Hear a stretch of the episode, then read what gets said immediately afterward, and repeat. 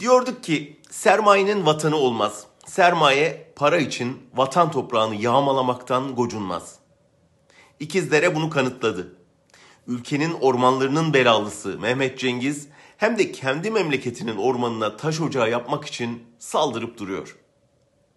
Diyorduk ki bu polis, bu jandarma son tahlilde sermayenin hizmetindedir. İş sınıflar arası çatışmaya geldiğinde sermayenin çıkarı için kendi halkına silah çeker. İkizdere buna da esaslı bir kanıt sundu.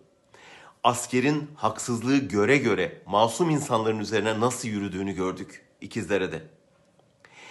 Diyorduk ki yargı iktidarın ve sermayenin hizmetindedir. Halktan yana karar alabilmesi için önce iktidarın değişmesi, sermayenin dizginlenmesi gerekir. İki yıl önce Cengiz'in taş ocağı projesini iptal eden mahkeme kararının hiçe sayılması, hukukun siyasetin emrine girdiğini bir kez daha belgeliyor. Diyorduk ki Cengiz'in cüreti bu işte yalnız olmamasından kaynaklanıyor. Ne kazanıyorsa büyük kısmını ona yol açanlarla kırışıyor. Cesaretini ortağından alıyor.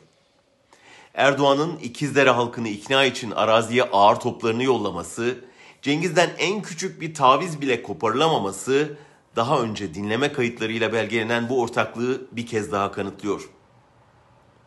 Diyorduk ki büyük soygunu uzun zaman uzaktan izlemekle yetinen halk sıra kendisine gelince ses vermeye başlayacak. İkizdere halkının dün susma sustukça sıra sana gelecek sloganı atmasından anladık ki bu da gerçekleşmekte şu anda. Diyorduk ki muhalefet Ankara'da iktidara laf yetiştirerek değil, Anadolu'da halkın sesine kulak, direnişine omuz vererek büyür. Birkaç muhalif milletvekilinin bölgede halkın yanında durmasının yarattığı heyecanda bunun doğruluğunu gösterdi. Şimdi muhalefete düşen bir arada İkizderelilerin direnişine sahip çıkmak, sermayeye karşı halkı, toprağı, ormanı savunmaktır. Zaman iktidarı yalnızlaştırırken halkı çoğaltmanın zamanıdır.''